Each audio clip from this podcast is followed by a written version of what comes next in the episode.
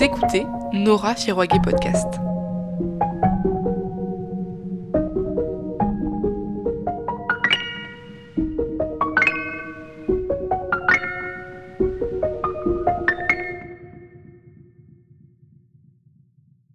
Ah Vaste sujet. Voilà. Très bien. On sert un petit peu de thé et on est parti. Dans ce premier épisode de la saison 3, j'ai l'immense plaisir de pouvoir vous livrer ma rencontre avec Maureen Wingrove, plus connue comme Digli. Maureen est illustratrice, autrice BD et romancière. Elle a fait paraître près de 11 ouvrages, dont Autobiographie d'une fille gaga, Libre avec Ovidie, ou Lettre à Renaud, son premier ouvrage trop peu connu. Dans ce premier épisode, on va parler de son travail et de féminisme, et dans la deuxième partie de cet entretien, qui sera diffusée la semaine prochaine, on parlera d'Anaïs Nin et d'ésotérisme. En attendant, je lui ai demandé de nous parler de son évolution stylistique. Euh, je crois qu'on est de toute façon tous assez riches et complexes et que je pense que ce qui était le plus difficile quand j'ai commencé, donc effectivement j'étais à Emile Cole, j'ai été diplômée, j'avais euh, 20 ou 21 ans, donc j'étais très jeune et en fait à l'époque on nous demandait de trouver son style. C'était euh, un petit peu la clé pour euh, accéder au travail. Donc moi je me suis concentrée sur il faut être reconnaissable, il faut être identifiable, il faut avoir un, il faut rentrer dans une case si on veut au niveau du marketing pour pouvoir travailler, puisque mon but c'était quand même de travailler. Et euh, or j'avais quand même deux univers que j'aimais beaucoup et que j'ai développé en bande dessinée. Donc mon- ma toute première BD, c'est super de l'avoir rappelé, elle s'appelait Arenaud et c'était en fait mon projet de diplôme d'études, l'un de mes deux projets.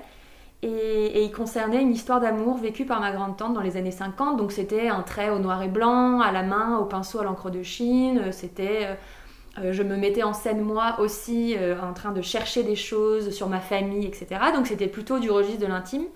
Et à côté de ça, je tenais mon blog. Et sur ce blog, c'était l'humour, euh, les choses du quotidien. euh, voilà, c'était un journal dessiné humoristique.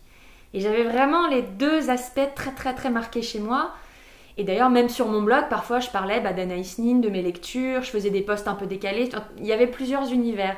Mais ce qui s'est passé, c'est que j'ai publié à Renault, puisque le diplôme euh, étant fait, j'avais un livre fini, je me suis dit autant essayer de l'éditer. Et ensuite, j'ai voulu éditer un projet qui s'appelait Anna à l'époque, et qui concernait une jeune femme des années 20. Et euh, je l'ai proposé à plusieurs maisons. On me l'a refusé parce que bah, j'avais pas beaucoup montré cette facette-là de moi publiquement. En revanche, j'étais très connue sur le blog pour euh, ces chroniques dessinées qu'on appelait à l'époque très girly. Et là, euh, par contre, on est venu me chercher. Et plusieurs éditeurs ont proposé d'adapter mon blog. J'ai dit non à la plupart d'entre eux. Et jusqu'au moment où Marabout est venu vers moi, ils avaient édité Margot Motin, Margot qui était un peu ma marraine dans le milieu que j'avais rencontré et qui m'aidait beaucoup. Et je me suis dit, bon, bah, c'est une valeur sûre, elle y est, donc c'est que c'est safe, euh, vas-y. Et donc j'ai publié Autobiographie d'une fille gaga. Et là, bah, donc je suis rentrée dans cette case euh, BD, humoristique, tranche de vie, euh, qui m'allait très bien. Je- ça allait très bien avec la pêche de ma jeunesse. euh, je sortais diplômée, j'avais 20 ans, j'avais mon premier appartement, mes copines. C'était un peu le rêve, quoi. C'était le métier de mes rêves. Donc il y a eu une espèce de, ouais, de joie qui se retrouve beaucoup dans mon travail de l'époque, je trouve, et qui est très fidèle à ce que j'étais. Et en même temps, bah, j'avais toute, toute cette partie de moi, ben, passionnée des années folles, passionnée de littérature, euh, qui s'exprimait plus trop, puisque j'étais sur ce pan-là, girly et humoristique. Et bah oui, paillade joue avec ta souris, euh, poète poète, c'est le bon moment. et il y a un moment où je crois que ça m'a manqué. Et je crois que de manière générale, on en reparlera peut-être, mais euh, le moment de s'orienter dans les études était vraiment très difficile. Je trouve que c'est très dur à 17 ans de savoir ce qu'on va faire de sa vie. Et moi, j'aimais autant la littérature que le dessin. Donc j'ai un peu joué, euh, voilà, je me suis présentée à Emile Cole, je me suis présentée pour une, euh, prépa de lettres. Et j'ai été prise à Emile Cole, donc c'est ça qui a décidé pour moi. Mais c'est vrai que j'avais gardé un petit peu cette envie d'écrire. Et que j'ai un peu retrouvé en écrivant mes scénarios de BD. Et, mais que je retrouve encore plus maintenant que je peux écrire vraiment et que j'ai pu publier des, romans. Mais c'est pour ça que tout est toujours euh, en évolution. Mon trait a évolué parce que je vieillis, que je grandis, que mes influences changent. Enfin, notre trait, c'est vraiment notre écriture et je pense que la manière dont on écrit change aussi beaucoup d'ailleurs. Donc mon dessin évolue, ça c'est sûr. Et puis les sujets de mes dessins évoluent aussi. Il y a eu un moment où j'ai voulu enfin, explorer le féminisme et en tout cas m'exprimer sur le sujet publiquement. C'est ça qui me faisait très peur pendant des années. Donc voilà, tout est en, évolution constante et c'est vrai que j'aime pas tellement rester à un endroit, euh, rester dans une case longtemps. Ça m'intéresse pas vraiment. Tout à l'heure, vous m'avez parlé de Libre et vous m'avez dit qu'on reviendrait dessus. Est-ce que vous pouvez peut-être parler de ce projet euh, bah, le projet BD, d'une part, euh, c'était un peu inespéré parce que moi j'étais bah, fan hein, du travail d'Ovidi, on peut le dire. Voilà, je suivais beaucoup ses chroniques et son parcours en général, ses documentaires surtout. Donc un jour, je l'ai croisé en festival dans lequel on dédicaçait toutes les deux, elle en tant que scénariste pour une BD et moi, euh, je signais ma BD Forever Beach à l'époque, on était en 2013. Et donc je suis allée la voir, je lui ai laissé un ouvrage de Forever Beach en, fan, en disant euh, merci pour ce que vous êtes, merci pour votre travail, je l'avais dessiné, etc. Et il s'avère qu'on était chez le même éditeur qui était Delcourt à l'époque. Et, en fait, elle a lu donc ma BD. Et en fait, à ce moment-là, elle travaillait sur ce qui allait devenir libre. Euh, elle voulait faire un, livre sur les injonctions faites aux femmes dans la sexualité, leur rapport au corps et notamment chez les jeunes femmes. Et elle cherchait une illustratrice. Et donc en fait, c'est vraiment tombé euh, au bon moment. Moi, j'ai donné mon travail au moment où elle cherchait. Et donc elle s'est dit, bah, Digli semble correspondre. Et on s'est rencontrés. Donc là, on a travaillé deux ans sur ce qu'allait être la BD. Elle est sortie en 2017. Elle est sortie l'année euh, de MeToo, donc tout le monde nous a dit ah bah c'est bien, ça sort au bon moment, super, mais nous ça faisait deux ans qu'on s'arrachait les cheveux sur qu'est-ce qu'il fallait dire et comment, etc. Et euh, en fait Ovidie a, a, vraiment écrit le livre, donc ce sont ses sujets, c'est son positionnement, mais ce qui était super c'est d'en discuter ensemble et de savoir ce que moi j'allais pouvoir apporter et hum, comment. Et donc moi j'avais une page de bande dessinée pour chaque sujet. Et là j'étais libre, donc on en discutait ensemble, mais j'étais libre de choisir mes personnages, la situation mise en scène, etc. Donc c'était un travail à quatre mains, même si euh, la base du livre est quand même euh, la parole d'Ovidie. Et puis ben le livre a très bien marché et on a été contacté par... Euh, alors je sais plus si c'est la boîte de production d'Ovidie ou Arte directement qui a émis la commande, je suis pas très douée là-dedans. Mais, euh, mais voilà, on a été, euh, les droits ont été achetés et l'adaptation a pu se faire. Euh, maintenant, moi, la télé, c'est un milieu que je ne connaissais pas bien. Donc, je me suis un petit peu entourée d'avocats, etc., en termes pour ce qui est des contrats, parce que c'est très différent de l'édition. Et euh, bah, pour tout te dire, euh, pardon, je, je, dis, je dis tu, ça s'est assez mal passé en fait. Euh, ça s'est même très mal passé parce que ce que j'exigeais en termes de contrat n'a pas été accepté. Donc on a tourné en rond pendant quasiment un an. J'ai perdu un argent fou en frais d'avocat et finalement j'ai été extraite du projet. Et ce qui m'allait à la fin, puisque dans telles conditions j'aurais pas pu travailler de toute façon. Du coup, Sophie Marie a été rajoutée sur le projet, puisque normalement je devais être autrice avec Ovidie sur cette euh, adaptation. Tant mieux, parce que je trouve que Sophie Marie, elle ajoute un truc hyper frais et elle a le ton pour la télé, elle vient de la télé, donc je trouve qu'elle a vraiment euh, les codes pour le faire, donc euh, aucun regret.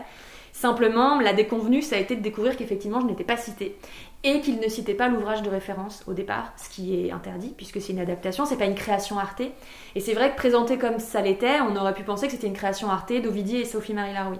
Or, moi, c'est quand même tous mes personnages, ce sont mes situations. Bien sûr, il y a énormément de réécriture, mais c'est vrai que toutes les situations initiales euh, sont les miennes, ce sont des amis à moi, enfin bon, c'est très intime. Donc, j'ai fait une demande auprès de notre éditeur Delcourt en rappelant que voilà, tu n'étais pas cité. Ça a été corrigé. Maintenant, je suis citée sur la page.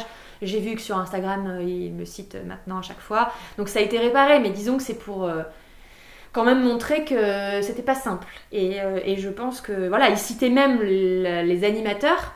mais jamais mon dessin. Enfin, c'était assez lunaire. Et d'ailleurs, je crois que les gens n'ont pas été dupes. Enfin, j'ai vu que sur Instagram, beaucoup, beaucoup de gens m'avaient tagué, même si j'y vais beaucoup moins. Donc voilà, c'est pas. Je pense que c'est plus leur, leur, système de fonctionnement et qu'en fait l'illustratrice ils y pensent pas nécessairement en premier lieu.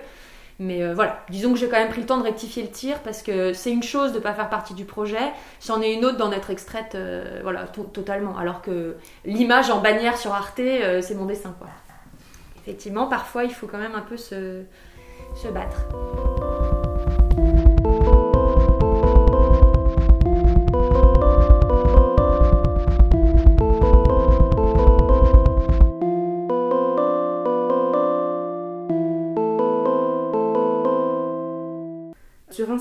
Et bientôt dans un ouvrage qui devrait paraître à l'automne, si je ne me trompe pas. vous parlez de la place ou justement le fait que les femmes n'ont pas vraiment de place dans la littérature ancienne. Enfin, dans la littérature tout court, remarque. Malheureusement, oui. Et euh, vous avez beaucoup illustré de poèmes écrits par des poétesses. Euh, quel a été votre déclic? Euh, Je crois que mon déclic, c'était d'une émission de la Grande Librairie, que je regarde régulièrement. Je crois que c'était Christian Bobin, qui a cité Anna Akhmatova qui est une poétesse russe que je ne connaissais pas. Il l'a citée, je crois qu'il donnait trois écrivains euh, et, écrivaines qu'il avait marqués dans sa vie. Et parmi eux, il y avait donc Anna Akhmatova. J'entends ce nom, je me dis tiens, je le connais pas, c'est une poétesse. Et moi j'ai toujours adoré la poésie, j'ai toujours cru que je baignais dans la poésie. Alors j'avais été biberonnée à Éluard, Rimbaud euh, et Apollinaire notamment, c'était mes trois piliers. Mais je n'étais. Pourtant, je suis engagée, je suis féministe, j'ai remarqué qu'il n'y avait pas de femmes au bac, tout ça, je l'ai fait. Mais dans la poésie, j'avais encore un, voile devant les yeux. J'avais pas remarqué qu'en fait, je n'avais jamais lu de poèmes de femmes. Ça m'avait jamais euh, posé. Je m'étais pas posé la question. Et au, moment de l'évocation de ce nom-là, je me dis mais merde, qui est-ce? Qui est-ce? Et puis elle avait l'air, tout le monde hochait la tête, tout le monde avait l'air euh, de, savoir que c'était un grand nom de la poésie. Donc évidemment, voilà, j'ai enquêté, j'ai lu j'ai adoré. Et là, je suis partie en quête en me disant c'est pas possible. Euh, où, sont-elles? S'il y a Anna Akhmatova, il y en a d'autres. Et, j'ai tiré le fil comme ça en partant d'Anna Akhmatova. Ensuite, je suis tombée, alors là, je me rappelle plus comment, sur Emily Dickinson. Et en fait, ce sont un peu deux poétesses qui ont réussi à rester à peu près euh, dans la culture générale et qui ressortent assez vite quand on cherche de la poésie féminine. Euh, donc, je suis partie de ces deux piliers-là qui sont très connus et j'ai détissé euh, pour aller chercher d'autres autrices et je me suis servi du défi Inktober du mois d'octobre qui est un défi où il faut faire un dessin par jour pendant tout le mois pour les illustrateurs. Je me suis servi de ce moment où on est un peu stimulé par le fait que tout le monde poste tous les jours pour prendre cette énergie-là et, essayer de trouver une poétesse par jour. Donc c'était un peu euh, casse-gueule parce que j'en avais qu'une dizaine au début du défi et que du coup ça voulait dire que j'allais mener de front les recherches et les dessins. Mais ça m'a, vraiment passionnée, j'ai découvert des plumes incroyables. Et comme par ailleurs je collectionne beaucoup les ouvrages anciens, ben, en fait je, suis allée voir tous les libraires euh, de la ville de Lyon là, que je connais un peu, que j'aime beaucoup. Je suis allée à Paris dans des librairies spécialisées aussi, notamment le Pont Traversé qui est une librairie qui a fermé. Mais la libraire a vraiment été un pilier dans ce travail de recherche. Elle m'a donné plein de noms. Elle-même était en fait l'épouse d'un poète qui était Marcel Béalu et qui avait fait des ouvrages notamment sur la poésie féminine aussi. Donc en fait tout s'est d'un coup euh, ouvert en fait. Et donc j'ai fait ce défi une première fois pendant 31 jours, pendant le mois d'octobre je dirais 2018. J'ai refait la même chose en... Non, c'était peut-être 2017 et 2018. Non, 2018 et 2019 peut-être, je sais plus. J'ai refait la même chose l'année suivante. 2017 et 2018 je crois. Et donc, à la, au terme de ces deux sessions de Inktober, j'avais une quarantaine, je pense, de poétesses. Et là, je me suis, en fait, tout le long, j'ai essayé de me dire, pour me motiver, si j'arrive à avoir un certain nombre, ce serait chouette d'en faire un livre.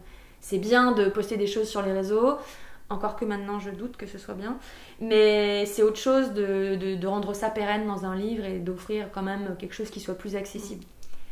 Et donc j'ai mis deux ans à trouver quelqu'un qui soit intéressé par le projet. Comme quoi, euh, non, ce n'est pas tant la mode que ça du féminisme, c'est la mode d'un certain féminisme très euh, girl power, voilà, groupe de filles, euh, bio de nana. Mais poésie plus féminisme, on m'a un peu fait les gros yeux. Donc ça a été très difficile de trouver qui pourrait porter ce projet. Et finalement, j'ai rencontré Marianne des éditions La Ville Brûle, par le biais de Myrion Mal, qui est une copine et qui édite chez eux, qui a publié une très belle BD chez eux, qui est C'est comme ça que je disparais. Et, là, la rencontre a été euh, fantastique. C'est une femme qui a, une sensibilité immense, un engagement notoire, et elle a tout de suite compris ce que je voulais faire. Et là, elle a pris en main le projet avec moi, et effectivement, là, on travaille dessus depuis bah, déjà presque deux ans aussi, et il est prévu pour l'automne. Euh, et en fait, ce qui m'a rendue très très heureuse avec ce projet, c'est que il y a deux choses. Il y a effectivement présenter ces femmes, je fais une très courte biographie, j'ai un peu cherché leur vie. Moi, je suis très curieuse en plus des histoires d'amour, etc. Donc, j'ai un peu fouiné de ce côté-là. Mais avant tout, ce qui comptait, c'est de les faire lire. C'est-à-dire que c'est bien de faire des bios, c'est la mode et c'est très bien parce que ça inspire. Mais c'était aussi quand même un ouvrage sur la poésie. C'était aussi une manière de ramener les gens vers la poésie. Et ce que j'ai remarqué, c'est que pendant les Inktober en question, les gens me, me disaient souvent tel ou tel poème m'a énormément plu. J'ai vu qu'il y avait une réponse. Et que d'ailleurs, certaines poétesses, pas toutes, des gens m'ont sans cesse écrit pour me demander des références d'ouvrages, où les as-tu trouvées, etc. Donc je sais, au fond de moi, je sais que c'est une c'est un, comment, un style littéraire qui n'a pas disparu, qui n'est pas vétuste, mais simplement il faut trouver une manière de le remettre en avant. Donc c'est un projet qui allie vraiment deux choses très importantes pour moi, qui est euh, rendre visible des femmes oubliées, mais aussi la poésie, qui me semble un peu... Beaucoup de gens me disent mais j'en avais pas lu depuis l'école, et pour eux c'était un peu une purge. Donc là c'était un peu dire euh, non, c'est pas poussiéreux, c'est pas cryptique. Vous pouvez à n'importe quel niveau euh, d'engagement littéraire lire de la poésie. C'est pas un truc d'élite. Moi j'ai une question qui me vient là par rapport au féminisme. Est-ce que vous, vous pensez qu'une fois qu'on a des, lunettes de féministes, on peut s'en séparer en fait? Comment on fait pour... Euh, comment, vous, comment vous, vous, ressentez le, le, le, fait de voir tout... Peut-être de voir tout le temps euh, tout, tout analyser en fait? C'est très dur et euh, ça me fait penser à un podcast auquel j'ai participé et qui va sortir euh, en avril, je crois, euh, avec Ovidie justement pour France Culture. Elle, elle s'est interrogée sur notre rapport à la sexualité quand on est une femme hétérosexuelle féministe. À savoir qu'a priori on désire les hommes, en gros. Qu'est-ce qui se passe quand on a les lunettes féministes, qu'on a déconstruit toute la violence qui régit les rapports sexuels hétéros Qu'est-ce qu'on en fait et où, comment retrouver le désir? Et le constat un peu alarmant qu'elle faisait et qu'on faisait ensemble, euh, c'est que beaucoup de jeunes femmes euh, hétérosexuelles et engagées dans le féminisme ont perdu ça, ce désir-là pour les hommes. Euh, et c'était important de le noter parce qu'on a toujours peur de tomber dans l'écueil non, je déteste pas les hommes, vous inquiétez pas, tout va bien. Sauf que moi, je trouve qu'à un moment, on les déteste. Et que en même temps, cette détestation, elle est saine, et je m'entends, c'est que, et c'est ce que Pauline Armange dit dans son livre Moi, les hommes, je les déteste. Si on en arrive aujourd'hui à détester les hommes, euh, c'est uniquement de nous détester. Or, eux, euh, quelle est leur excuse pour nous détester? C'est-à-dire que la misandrie n'existe qu'en réponse à la misogynie. Et c'est pas évident de se débattre avec ça. la petite échappée que je trouve, c'est que hum, j'ai encore espoir que l'art n'est pas nécessairement à être politique. Euh, il peut être un très bon support politique, mais parfois j'ai besoin d'échapper, j'ai besoin de respirer. Et hum, certains projets, notamment là des projets d'écriture que je peux porter en ce moment, sont évidemment nourris de ça puisque ça sort de moi et que je suis féministe. Mais, non, mais comment dire, le, thème principal du projet n'est pas nécessairement le féminisme. Je pense que c'est important. En tout cas pour moi, pour mon positionnement, je suis artiste, très bien. Je suis pas euh, uniquement militante féministe. Avant tout, je suis artiste. et parfois, j'essaie de me le rappeler parce que c'est vrai que euh, déjà, je trouve qu'on peut tourner en rond sur ces questions. En plus, c'est très complexe. Il y a plein de questions sur lesquelles mon avis va certainement changer. Euh, il y, a des comment dire des nœuds dans le féminisme, des points d'accro, des points de discussion ou parfois même de, de dispute pour lesquels je, moi je, prétends pas avoir compris et je prétends pas savoir, euh, mais ni dans un sens ni dans l'autre. Euh, la question de la transidentité, la question de la prostitution, je ne sais pas. Honnêtement, je ne sais pas. J'ai des idées, mais je suis pas certaine que j'ai envie de les ancrer ad vitam aeternam dans un livre, par exemple. Donc, moi j'aime bien l'idée de me déconstruire en public. Je pense que c'est honnête d'admettre qu'on se pose la question. Maintenant, euh, venir houspiller tel ou tel parce que c'est une mauvaise féministe ou ci ou ça, ça par contre, ça m'épuise énormément et je pense qu'on est beaucoup aussi à être sortis très abîmés euh, du militantisme et sur les réseaux. Il y a une vraie violence et moi, ça me fait du bien de retourner vers des projets qui portent autre chose.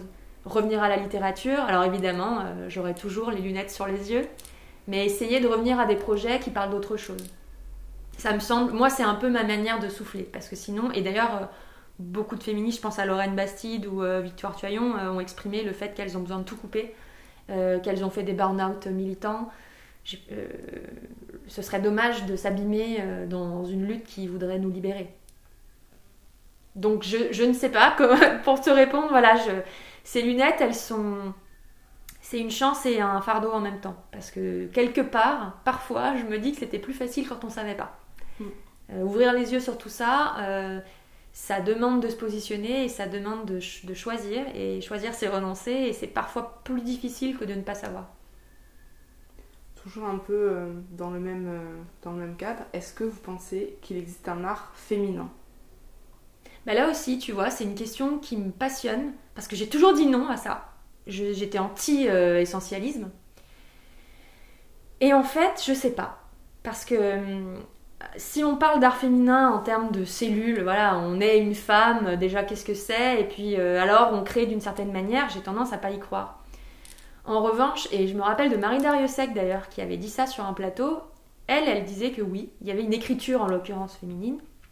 Et à l'époque, j'avais dit Oh non, pitié, ne dis pas ça Et en fait, j'entends ce qu'elle voulait dire. Elle voulait pas dire euh, parce qu'on a tel ou tel organe génitaux, on écrit de telle ou telle manière, mais elle voulait dire que les femmes sont héritières d'une histoire que quand elles écrivent, ce n'est jamais neutre puisque elles ont peu de modèles.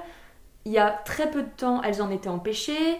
Euh, même aujourd'hui, c'est extrêmement euh, difficile d'écrire, notamment quand on est mère, qu'on travaille. En fait, c'est des... l'écriture, ça demande un temps pour soi, ça demande un espace pour soi, et ça demande euh, d'être dédié à soi-même à 100%.